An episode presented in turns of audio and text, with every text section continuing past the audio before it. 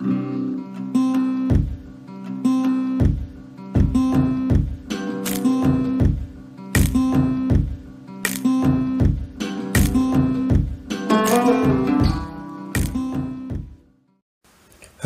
everyone, it's Nelson here.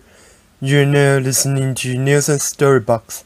In the very first episode, I'm going to give a brief introduction about the show. This show will be an interview show. Of course, I cannot do these interviews all by myself.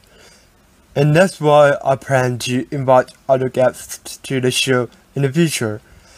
You usually hear Taiwanese and English in the interviews, but if there are some special circumstances, it is also possible to hear Mandarin.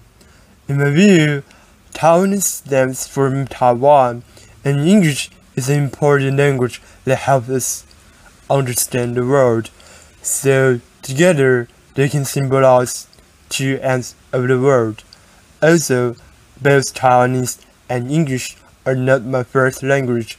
For me, it just feels different to speak any of them, and maybe they can make the show more interesting. The interviews will cover a wide range of topics personal careers, ethnic conflicts, and many other things are all possible topics.